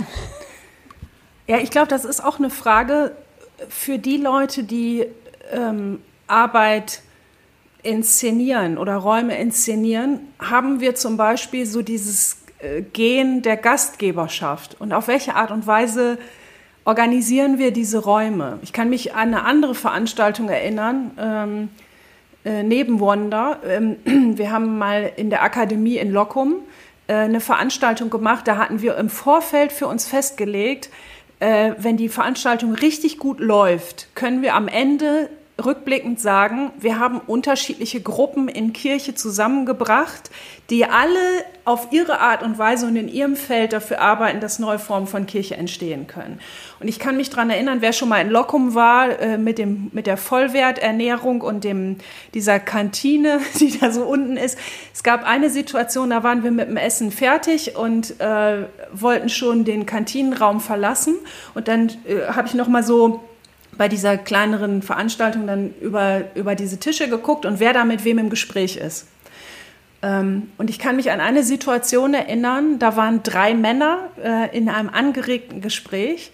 Ähm, Sebastian Berhennay, der bei euch ja auch schon zu Gast war von den Beinmeistern, äh, Dr. Meinusch, äh, Jurist und Kirchenrechtler in der Hannoverschen Landeskirche, der maßgeblich dazu beigetragen hat, dass Hannover eine neue Kirchenverfassung bekommen hat, eben um neue Formen von Kirche zu begünstigen. Ähm, und Professor Hermeling, praktischer Theologe aus Göttingen. Und die drei hingen so, die Köpfe, äh, war ja noch weit vor Corona, die Köpfe zusammengesteckt und äh, redeten so ganz angeregt. Und ich weiß noch, dass ich, dass mir die Tränen kamen. Äh, und es toucht mich jetzt wieder alleine nur dran zu denken, weil ich, weil ich echt dachte, wir haben so selten Situationen, in denen die Leute, die wirklich in ihren jeweiligen Feldern maßgeblich was verändern oder verändern könnten, auch wirklich den Blick nach rechts und nach links haben und sich wirklich trauen, sich auf so eine produktive Art und Weise von einer anderen Sichtweise verunsichern zu lassen. Und ich glaube, eine unserer Aufgaben, und das äh, hat Maria ja gerade schon schön ausgeführt, war, immer diese heilsame Verunsicherung ins System einzuspielen, dass wir Leute miteinander ins Gespräch gebracht haben, die sich gegenseitig beschenkt haben mit einem mit einer Perspektive, die sie selber vorher noch nicht hatten. Und ich nehme das nach wie vor als ein Riesengeschenk wahr, an manchen Stellen dann zu sehen, ah, jetzt findet so ein Gespräch statt. Äh, das, das hat mich jedes Mal ganz, ganz tief berührt, weil ich echt gemerkt habe, da, da geht jetzt Kirche wieder einen Schritt weiter und wird wieder vielseitiger, aber gleichzeitig auch enger und ja. Und diese Situation fällt mir da ein, wenn du danach fragst. Vielen Dank fürs Teilen. Das ist voll schön, weil das resoniert mit dem äh, Guerilla-Dating, was Maria vorhin gesagt hat. Das kommt so, zieht sich bei euch so ein bisschen durch eigentlich, so als, als ähm, Thema habe ich das Gefühl. Also Menschen überraschend, überraschenderweise zusammenzubringen und dadurch neue Energie ähm, freizusetzen. Könnte das so über eurem über dem, wie ihr euch seht und engagiert, ähm, stehen? Ich glaube, dass es eine der Facetten ist. Man könnte wahrscheinlich auch noch andere nennen, aber ich glaube, auf diese Art und Weise Gastgeber zu sein und Leuten eine Bühne zu bieten. Also bei Wonder war es zum Beispiel ja auch so, dass die Hauptaufgabe im Grunde genommen war, vorher zu überlegen, wer soll dabei sein, wem, wem möchte man diesen Austausch ermöglichen und dann aber eher im Hintergrund dafür zu sorgen, dass die Getränke kalt gestellt sind. Also wir, wir sind zum Beispiel selber in dem Sinne bei Wanda fast gar nicht aufgetreten. Wir haben am Anfang begrüßt und am Ende gedankt, aber ansonsten war die Bühne die Bühne der Leute, um die es ging, die da waren so und ähm, so ein Bild auch von Leitung zu haben ähm, und, und mehr im Sinne einer Gastgeberschaft und, und das durch Gottes Vielfalt, die er in diesen ganzen Leuten schon äh, reingelegt hat, äh, er bespielen zu lassen und nicht immer nur durch uns. Das war, glaube ich, ein Riesengeschenk dieser Arbeit. Ich, ich lege mal eine andere Sprachebene dazu. Ähm, Leadership in komplexen Bezügen bedeutet übersetzen. Also Leitung, Führung, ähm, ob man dafür beauftragt ist oder nicht. Ähm, so würde ich Leitung und Führung unterscheiden. Also eine, eine Positionsmacht äh, wäre dann leitend. Ich sag mal, eine, eine energetische, charismatische Macht wäre führend. Ähm, Leadership umfasst das. Also Leadership in komplexen Bereichen ist, ist dafür Sorge zu tragen, dass Übersetzungsprozesse stattfinden. Ja, das ähm, das ist das, was gesellschaftlich uns im Moment ganz wenig gelingt und kirchlich noch viel weniger. Ähm, und das ist aber eigentlich die Aufgabe. Ja? Also das ist eigentlich nicht die Aufgabe, Kirchenleitenden permanent äh, eine Übersetzungsleistung entgegenzuhalten und zu sagen, hier, so ist es, sondern eigentlich ist es deren Job. So. Ähm, und ich verstehe meinen Job im Moment ganz häufig als denjenigen, ähm, in, dem, in dem ich an den Stellen, an denen ich verantwortlich bin, dafür Sorge trage, dass verschiedene Positionen ans Licht kommen, auf die Bühne kommen, hat Samaraka gesagt, und dass es ermöglicht wird, ähm, dass Menschen für sich selber eine Übersetzung auch erzeugen können. Äh, und zwar eine Übersetzung, die sie, die sie weiterbringt, also die auch verunsichern mag, aber die sie weiterbringt. Und so, so würde ich meinen Job verstehen. Und das kann dann beinhalten, dass ich mich selber an Mikrofone oder auf Bühnen stelle. Aber viel besser ist es ja eigentlich, wenn ähm, in dem Fall war es eine Hannah Beuting oder auch eben so ein Sebastian Behenner bei Wanda, selber von sich erzählen. Also warum soll ich über die erzählen, wenn ich, wenn ich weiß, die können das so viel besser selber über sich. Ähm, und so ähnlich ist es ja mit diesem Guerilla-Dating irgendwie auch. Ne? Also ich, ich, ich kann jetzt Person X über Person Y erzählen, aber das kann Person Y ja viel besser und Person X kann noch viel bessere Fragen stellen. So. Ähm, und und so, so würde ich, also das stimmt schon ein bisschen, Rolf, so, so würde ich schon sagen, das ist, das habe ich reflektiert als das, was ich am, äh, als meinen Job verstehen will. So. Ob ihn andere so verstehen, ist nochmal was anderes. Ähm, aber ähm, ich glaube, dass, dass es mein Job im Moment ist, äh, dafür Sorge zu tragen, dass diese verschiedenen Übersetzungsprozesse stattfinden und Menschen zur Spr Sprache kommen und verschiedene Perspektiven zueinander kommen. Und auch da wieder, Innovationsforschung sagt, Innovation ist Kombination. Das heißt, du hast es gerade selber benannt. Ne? Also im Zusammenkommen von verschiedenen Perspektiven entsteht das Neue und das, das, kann, man, das kann man auch so belegen. Genau so ist es. Ja. Ich möchte im Zusammenbringen verschiedener Perspektiven dafür Sorge tragen, dass was Neues entstehen kann. Ihr habt äh, beschrieben, dass ihr die letzten x Jahre, mindestens zehn, irgendwie in, in diesem Bereich ja ganz gut irgendwie überblickt aus der Perspektive die ihr darin hattet. Ähm, gerade jetzt auch FreshX Netzwerk, irgendwie die runden Tische und auch was es da alles gab, die Vereinsgründung, wie es jetzt weiterging. Äh, es gibt mittlerweile einen Innovationsbeirat im FreshX Netzwerk und Austausch und Projekt und ich weiß nicht was, aber gleichzeitig gibt's ja auch eben, ob wir über Kirchenentwicklung oder Erprobungsräume oder so sprechen, äh, geht's ja jetzt nicht nur um, um FreshX äh, unter diesem Begriff, sondern generell vielleicht die Frage eben, wie geht Kirche in Diversität und ergänzenden Formen und und ähm, von ihrer Sendung her. Wenn ihr da so einen Blick auf die nächsten zehn Jahre werft, ähm, was sind vielleicht Wünsche, Befürchtungen, Sorgen, Energien, die ihr irgendwie gerade wahrnehmt und wo ihr sagt, boah, wenn ich mir da was wünschen könnte, dann äh, geht so weiter, wenn ich ähm, vielleicht auch Sachen wahrnehme, die mich irritieren oder mir Angst machen, dann wäre das das und das. Äh, ich würde mich freuen, wenn ihr Lust hättet, uns da ein bisschen mit reinzunehmen.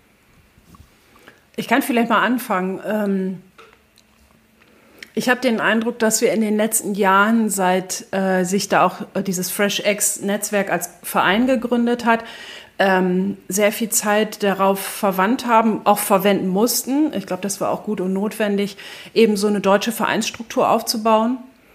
Und gleichzeitig glaube ich, dass dadurch, dass es die jetzt gibt und sich, die sich auch immer weiterentwickelt, ähm, ich jetzt zumindest für mich merke, dass ich jetzt auch Lust habe, wirklich nochmal nach links und nach rechts zu gucken, was es noch alles gibt und auch dieses Netzwerk so ein bisschen aufzubohren, weil an manchen Stellen hat das für mich schon so was sehr Deutsches, Vereinstümeliges und ähm, merke halt, dass wenn man so ein bisschen über den nationalen Tellerrand schaut, ähm, das ja gerade eingangs so gesagt, äh, also Fresh Eggs ist ja eine Sache, die wir geschenkt bekommen haben aus England. Das sind englische Erfahrungen.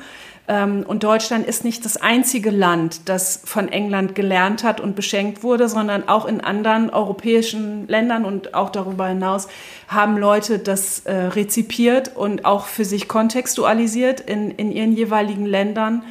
Ähm, und ich habe den Eindruck, dass sich so langsam jetzt so ein bisschen der Kreis schließt. Also vorher war es immer so, alle haben von England gelernt und dezentral äh, sind da Sachen entstanden, aber mittlerweile fangen jetzt diese anderen Länder eben auch an, sich untereinander zu vernetzen, aber auch wieder mit England. Und ich habe irgendwie fast den Eindruck, als wäre es jetzt so eine Art Kreislauf, der sich jetzt entwickelt hat, weil England jetzt mittlerweile an einem Punkt ist, wo die auch wieder sehr interessiert wahrnehmen, Mensch, was habt ihr denn aus unseren Impulsen gemacht? Vielleicht können wir von euch jetzt auch wieder was lernen und dadurch geht's immer weiter. Und ich nehme da gerade eine sehr, sehr große Dynamik wahr. Ähm, und finde das einfach spannend, immer noch weiterzuentwickeln. Und ich glaube, ähm, äh, unter diesem äh, Schlagwort Fresh Expressions entstehen ja auch gerade sehr, sehr viele spannende Sachen. Also ich bin zum Beispiel ähm, bei MIDI als Referentin auch zuständig für äh, Erprobungsräume. Ähm, und diese Erprobungsraumarbeit, das war ja auch bei euch jetzt ähm, in der Frische Theke an verschiedenen Stellen schon zu hören. Da passiert ja gerade sehr, sehr viel, was auch unter diesem Label Fresh X läuft. Und ähm, ich merke zum Beispiel, ich war mal bei so einer Learning Community involviert äh, von der Evangelischen Kirche in Mitteldeutschland, wo die eben Pionierinnen und Pioniere aus, fort und weitergebildet haben. Ähm, und da war ich zum Beispiel Referentin zusammen mit einem Theologen aus den Niederlanden, der mit den Pioniersblecken so eine Art Erprobungsraumzeug in den Niederlanden macht. Und da irgendwie zu sagen, ja genau, wir brauchen nicht mehr nur dieses Deutsche, weil diese Vielfalt, dieses Ökumenische, was wir gerade schon hatten, das lässt sich dann nämlich auch noch weiter aufbohren und dann sagt man nämlich, ja, wir brauchen auch mehr Vielfalt und nicht nur Deutsch, sondern lass uns doch dann auch mal die anderen mit einbinden. Was sagen denn die Schweizer? Was sagen die Dänen? Was sagen die Schweden und so? Und äh, lass uns da doch mal vielseitig irgendwie so diesen Kreislauf schließen und da würde ich mich echt drauf freuen, wenn das äh, irgendwie noch viel stärker so eine Vielfalt entwickelt und eine Lust, sich da auch gegenseitig zum einen in die Karten schauen zu lassen. Was hat gut geklappt? Was kann ich an als Erfahrungswerten weitergeben? Was kann ich aber auch sagen, was war ein Fettnäpfchen? Das hätten wir uns sparen können. Ähm, aber eben auch gleichzeitig, ähm, dass man sich gegenseitig empowert und unterstützt, weil ich glaube, in dieser Community ist da auch viel Bock auf Kooperation und äh, da würde ich mir echt von, von FreshX auch noch wünschen, dass wir so ein bisschen dieses, dieses Netzwerk noch erweitern, jenseits von diesen festen Strukturen mit Landeskirche A ist Mitglied, Bistum A ist Mitglied, sondern dass man auch guckt, irgendwie, wie können sich Leute wie du und ich, wie können sich auch Ehrenamtliche engagieren, wie können wir dieses Netzwerk noch viel weiter aufblasen und, und Leuten noch viel mehr Zugang ermöglichen und eben auch international zum Beispiel. Wow, vielen Dank. Ich habe zwei, zwei, drei noch ergänzende Punkte. Also ich, ich merke, als römisch-katholische Theologin habe ich natürlich nochmal ganz andere Themen im Moment auf dem Tisch, als, als es äh, jetzt bei Sandra ist oder bei, bei anderen. Ähm, also ich, ich merke, dass, dass so Themen wie äh, Gewaltfreiheit, Machtmissbrauch, ähm, sexualisierte Gewalt, ähm, dass die durch mich durchgehen und dass die aber auch Teil dieser Arbeit sein müssen. Ja? Das heißt also, ähm, für mich ist als römisch-katholische Theologin immer zu und permanent die Frage, wie, wie trage ich diese Reflexionen und Erkenntnisse auch in die Bewegung ein, die neue Form von Kirche darstellen oder hervorbringen will. Das heißt also so Sachen wie Machtmissbrauch in Gründungen, ähm, der, der, der, der, Gründervater, der nicht gehen will oder, oder sowas. Ähm, das sind Themen, die haben wir noch gar nicht angepackt, aber da möchte ich gerne, dass das in den nächsten zehn Jahren passiert, weil wir es denjenigen schuldig sind, äh, die den Mut haben, seit Jahren aufzustehen und zu sagen, mir ist das und das passiert und wir müssen daraus lernen. Ähm, das ist das eine Thema und das ist nicht konfessionell, das ja. ist überall. Ähm, so, das ist das eine Thema. Ich, ich bin noch so ein bisschen am, an einem zweiten Thema dran und, und glaube, da ist jetzt langsam dann auch die Zeit für reif, also die Diskussion nicht über Kirchenentwicklung zu führen, sondern in einer guten Weise über das, was TheologInnen Reich Gottes nennen. Also es ist wichtig, Kirche entwickeln zu lassen, sich entwickeln zu lassen, dass Kirche sich entwickelt und daran teilzugeben. So, ähm, die Frage ist nur, wie viel wichtiger ist es, ähm, für Glaube, Liebe und Hoffnung in einer Gesellschaft äh, zu stehen, die so zerrissen ist wie diese.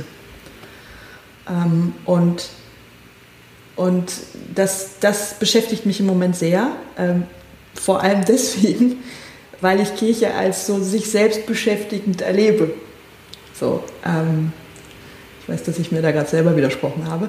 Aber also so dieses, dieses, wofür wäre denn Kirchenentwicklung da, wenn, wenn sie nicht, ich sag mal, für ein Mehr an Glaube, Liebe und Hoffnung in, in einem konkreten Kontext stehen kann. So, das, äh, das ist so, so die eine Facette dieses Gedanken und die andere, die ist dann irgendwie noch, noch mal sehr, sehr konkret. Ähm, wir sind ja gerade so ein bisschen im Hintergrund am Arbeiten ähm, im Hinblick auf die Frage, wie, wie kann denn frische Form von Kirche beispielsweise wirtschaftlich auch für sich selber tragen und bis hin zu, wie sehen christliche Gründungen aus, die auch in einem, in einem ökonomischen Kontext stehen. Also ein christliches Fitnessstudio, ein christliches Café, ein christlicher Verlag der noch dazu vielleicht eine Community baut, so, aber unter dem man wahrscheinlich jetzt nicht unbedingt Kirche oder Gemeindegründung draufschreiben würde. Ne? Das, das ragt so ein bisschen in diesen, in diesen Reich Gottes Gedanken mit rein. Ähm, es, ist ein, es, ist ein langer Gedanke, das weiß ich, und, und auch ein sehr vielfältiger, aber das ist so, das ist so das zweite Thema. Also das erste wirklich Machtmissbrauch im Kontext von neuen Formen von Kirche oder auch in, in diesen Abbrüchen und Umbrüchen. Ja? und die Gewalt, die dadurch sich bahnt. So, das eine und das andere eben, ähm, wie kann man in einer guten Weise in diesen Kontexten vom Reich Gottes reden und was hat, was hat das für verschiedene Facetten noch? Das wären meine Wünsche. Wow, auch dir vielen Dank, Maria. Das klingt, klingt richtig gut. Vorhin habe ich mir die Frage gestellt, ich weiß gar nicht, ob die noch so passt, aber ich, ich schieße hier einfach mal los. Ähm, ist Fresh X gerade auf dem richtigen Weg in die Zukunft? Und wenn ja, an, an welchen Stellen? Und wenn nein, an welchen Stellen nicht? Und um, sag ähm. doch vielleicht in dem Kontext, was du mit Fresh X meinst. Scheiße, das lass, das würde ich gerne, das würde ich gerne. ich, ich, ähm,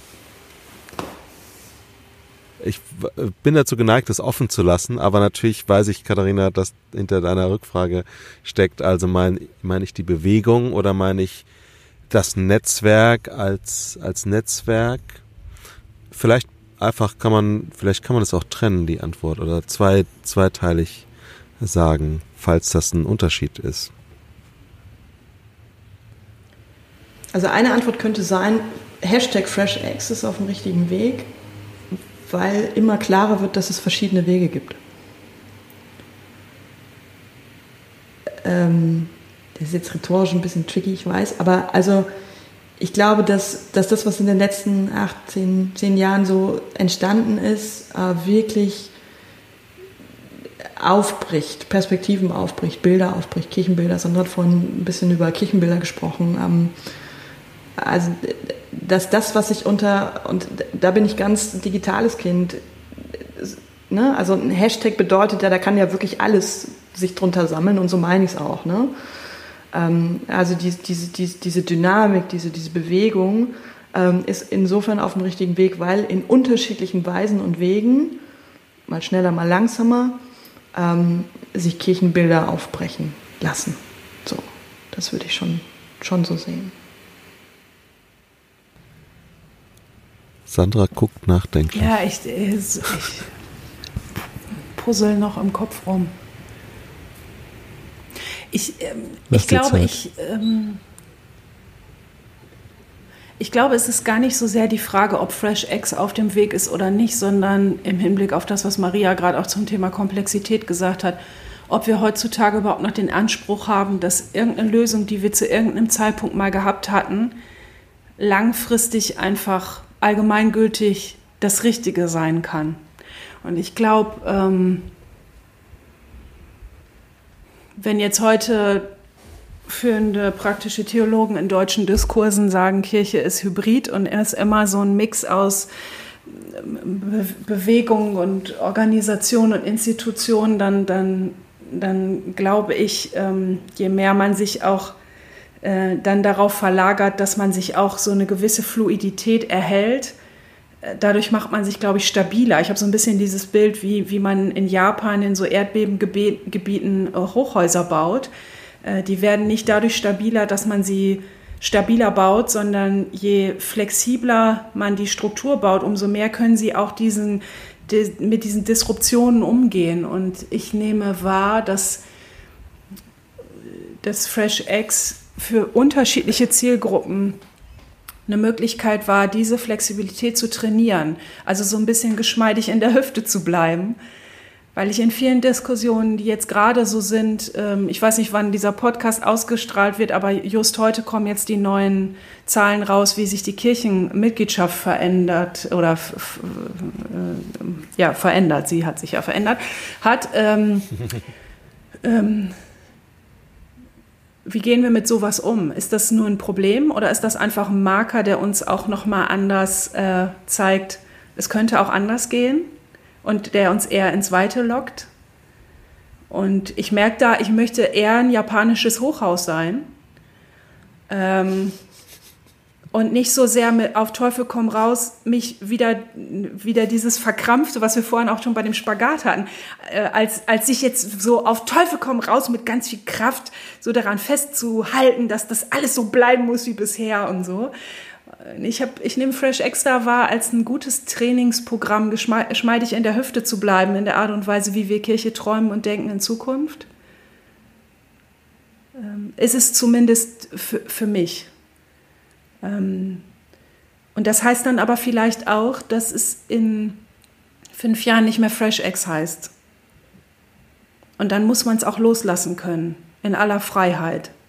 Weil wenn man das Komplexe ernst nimmt und auch ein Gott, der sagt, ich will ein neues schaffen, siehst du, das wächst doch schon, warum ignoriert ihr das? Dann kann das aber vielleicht auch heißen, dass Fresh X dann eine Facette ist und dass es dann vielleicht auch wieder eine neue gibt. Ähm, und sich da dann nicht daran wieder auf Teufel komm raus festzuhalten, sondern auch, auch da geschmeidig in der Hüfte zu bleiben. Und auf so eine Art und Weise wäre ich gerne Kirche, glaube ich, in Zukunft.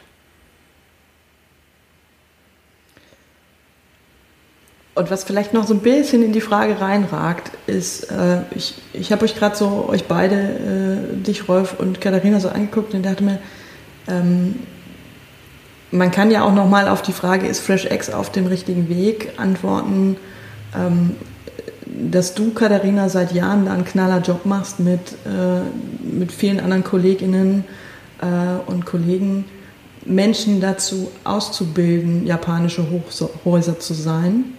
Ähm, und also das ist ja auch eine Antwort. Also ne, neben den zwei, die wir schon gegeben haben, ähm, glaube ich, sind wir mit dem Pioneering-Kurs ähm, mit den jeweiligen unterschiedlichen Initiativen, letztes Jahr Blank, in diesem Jahr der Introkurs äh, und, und dem unzähligen Engagement, Katharina, das du da einbringst und äh, den tollen Wegen, die, die du jetzt, Rolf, in den letzten Monaten gegangen bist, auch mit, mit Hella und so. Ähm, das ist ja auch ein Teil einer solchen Antwort. Neben all dem abstrakten oder, oder prophetischen oder systematischen bin ich, bin ich echt sehr, sehr dankbar für, für das, was ihr da jetzt in den letzten Jahren einfach aufbaut und aufgebaut habt. Also das, da, da kann ich nur in die Kamera applaudieren. Das, das macht große Freude, ähm, mit euch da zusammenzuarbeiten und euch da einfach auch nur staunend zu beobachten, was sich da an, an vielen Stellen irgendwie auftut und zeigt. So, danke euch dafür erstmal. Vielen Dank, das ist voll lieb. Ja, und gleichzeitig dachte ich jetzt, also vielen Dank. Und dann, äh, ne, wenn ich uns in dieser Runde sehe und jetzt an so Sachen denke wie Innovationsbeirat, unterschiedliche äh, Projekte, Veranstaltungen, keine Ahnung was, wo diese Dynamik des Netzwerks von es kommen Leute zusammen und es entsteht was und die gehen dann auch wieder auseinander und die machen Erfahrungen in anderen Kontexten und dann irgendwann ist wieder so ein Moment, wo man wieder zusammenkommt. Das muss ich sagen, habe ich in den letzten Jahren so unfassbar ähm, schätzen und lieben gelernt, so zu arbeiten auch und zu sagen, das ist irgendwie eine Art, von der ich glaube, dass sie dieser Komplexität ähm, ein Stück weit entspricht, eben so darin unterwegs zu sein.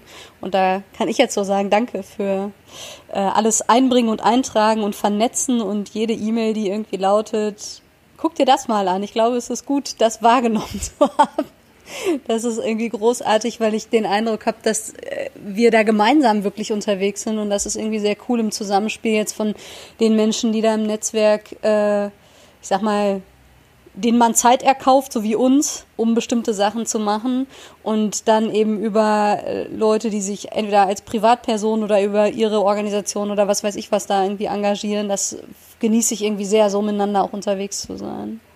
Ich glaube letztlich, dass Danke. Ich glaube letztlich, das eine ist, ähm, dass das, äh, dass wenn man sich irgendwie gern hat, dass das ja auch so was Menschliches ist, sich untereinander zu supporten und zu unterstützen. Ähm, ich glaube auch, dass das was Geistliches ist, sich gegenseitig ähm, zum Blühen zu bringen. So. Aber ich glaube, ganz losgelöst von irgendwie geistlich und, und menschlich aufgeladenen Haltungen, wie man schön zu sein hat, ist das, glaube ich, auch das Einzige, was wir ressourcenmäßig machen können, um auf so eine Art und Weise Kirche der Zukunft optimal zu unterstützen. Weil dieses Diktum von The Gift of Not Fitting In, dass es eben auch eine Gabe sein kann, nicht in, in so gängige Systeme reinzupassen, was ja auch an verschiedenen Stellen immer wieder in diesem Podcast vorkam, was äh, uns ja aus England geschenkt wurde, dieser Ausdruck von Johnny Baker und, ähm, und von äh, Bob. Ähm, ich, ich glaube, dass man sich auch eingestehen muss, dass für Leute, die in klassischen kirchlichen Settings ihre Muster und Formen haben, die sie bestätigen und die ihnen eine Zugehörigkeit ermöglichen, das ist ja ein in sich geschlossener Kreislauf und macht Sinn. Aber für alle Leute, die eben mit diesem mit dieser Begabung in klassische Settings vielleicht manchmal nicht so gut reinzupassen, äh, begabt sind, die müssen ja auch anders auftanken. Und die brauchen anders Formen von Ermutigung, anders Formen von Zugehörigkeit, Andersformen, die ihnen zeigen, sie haben wichtigen Anteil in Kirche. Und das muss sich anders, auf eine andere Art und Weise formatieren, weil es einfach von, einer anderen, von einem anderen Kirchenbild ausgeht. Und somit glaube ich, dass ganz viel von dem, was so das, das Miteinander prägt, äh, hat eben auch damit zu tun, dass wir uns alle dann dadurch auch gegenseitig ermöglichen, trotzdem irgendeine Form von Zugehörigkeit zu spüren. Und ich glaube letztlich, der, Maria hat das ja gerade eben gesagt, was, ihr, was euch gelungen ist mit diesem Podcast, ähm, Leuten da einfach ein Mikrofon unter die Nase zu halten, sehr kluge Fragen zu stellen, aber letztlich den Leuten Raum zu geben. Das ist Futter für die Leute, die begabt sind mit dem Gift of Not Fitting In, weil diese Geschichten selber denen dann helfen, äh, Energie zu sammeln für den Weg.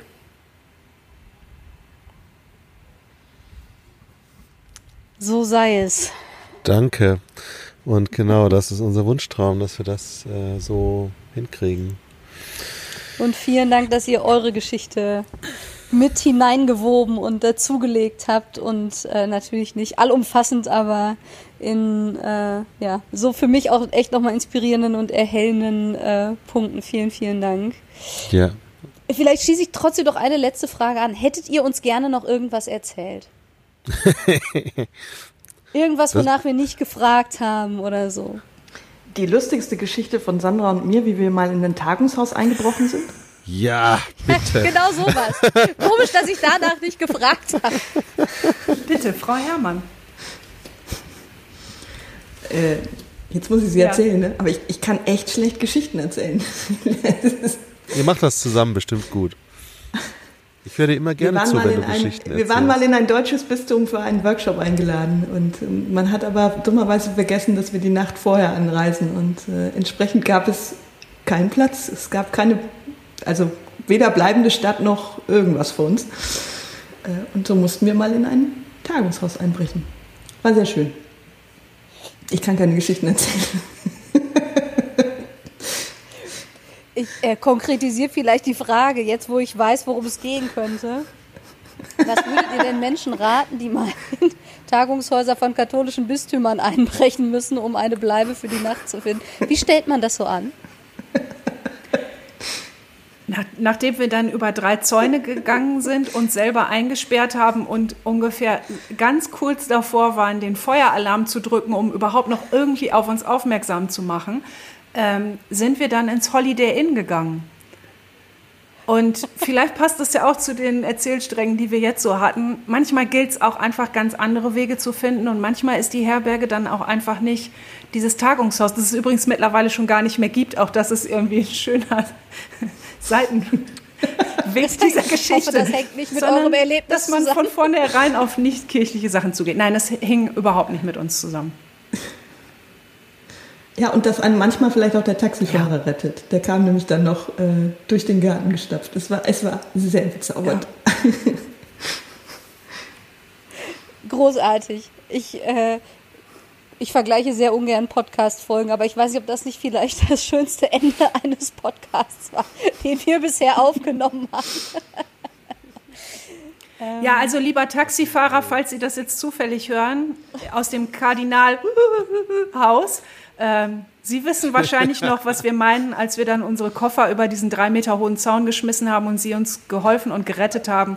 Also, wenn Sie das jetzt hören, melden Sie sich gerne nochmal. Wir würden uns gerne nochmal kenntlich zeigen. In dem Moment waren wir einfach nur den Tränen nahe, aber Sie haben uns wirklich in mehrerlei Hinsicht äh, den Hintern gerettet. Danke nochmal dafür. Mega. Vielen, vielen Dank euch und äh, viel Weisheit und äh, Segen für all eure vielfältigen Aufgaben. Vielleicht schließen wir mit, wo findet man, äh, wenn man jetzt irgendwie was sucht. Also äh, eine Sache sage ich selber noch. Ich finde ja immer noch sehr empfehlenswert, das heißt, ich weiß gar nicht, ob man das noch kaufen kann, aber das Buch zum Honda-Kongress oder das, ich weiß gar nicht, da, der Kongress zum Buch, ich weiß gar nicht, wie rum man das sagen muss, vielleicht Momox oder so, ich weiß nicht, antiquarisch noch erhältlich. Ähm, vom Wandern und Wundern eine sehr inspirierende Lektüre. Ja. Und ansonsten, Sandra, wenn man, gibt's deinen Blog noch? Wenn man von dir was lesen, hören, finden will, wo sucht man es am besten? Äh, Ich bin Referentin bei MIDI. Manche Kollegen waren ja auch schon bei euch zu Gast, deswegen äh, verzichte ich jetzt mal drauf, die ausführliche, äh, den ausführlichen Namen von MIDI zu sagen, weil das würde die Podcast-Zeit sprengen. Ähm, aber bei dieser evangelischen Arbeitsstätte bin, Stelle bin ich äh, Referentin und bin zuständig für äh, Erprobungsräume, für strategische Innovation, für eine Kirche, die für Pionierinnen und Pioniere äh, irgendwie ein besserer, besseres Arbeitssetting wird, äh, sich zu entfalten.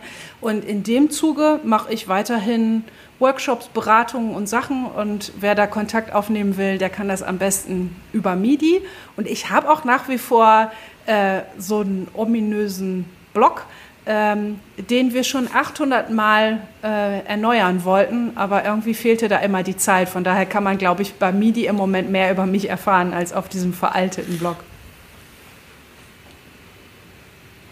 Vielen Dank. Und Maria, wenn man dich und deine Arbeit finden möchte, wo sucht man? Man findet mich, glaube ich, ganz gut äh, in verschiedenen Social Medias unter dem Hashtag oder also unter dem Handle, äh, unter dem Namen Marys, at Marys, M-A-I-R-Y-S. Und kann mich da auch so kontaktieren. Und dann habe ich äh, eine Website Rechurch, also Rechurch. Und äh, das Besondere ist, es ist eine Schweizer Domain. Das heißt, äh, da kommt kein DE dahinter, sondern das CH ist das DE. Also Reacher und dann .ch. Und ansonsten bin ich äh, als Referentin für strategische Innovationen äh, im Bistum Hildesheim unterwegs und dort auch auf der Website zu finden. Äh, da sind wir gerade am gucken, wie wir die neu aufbauen. Genau. Super. Dann vielen Dank für eure Zeit. Das war richtig schön. Und eure Einblicke und, und Gedanken. Genau. Herrlich. Und, und viel Segen für die Zukunft, für die nächsten Schritte, für alles, was vor euch liegt. Danke und euch auch. Danke. Wir verabschieden uns von allen, die zugehört haben. Vielen Dank dafür. Lasst uns gerne Feedback da, wenn ihr mögt. Oder schaut mal auf www.freshexpressions.de vorbei. Ähm, und dann hören wir uns demnächst irgendwann hier wieder. Bis dann. Genau. Tschüss. Tschüss. Tschüss. Frische Theke. Der Podcast von FreshX.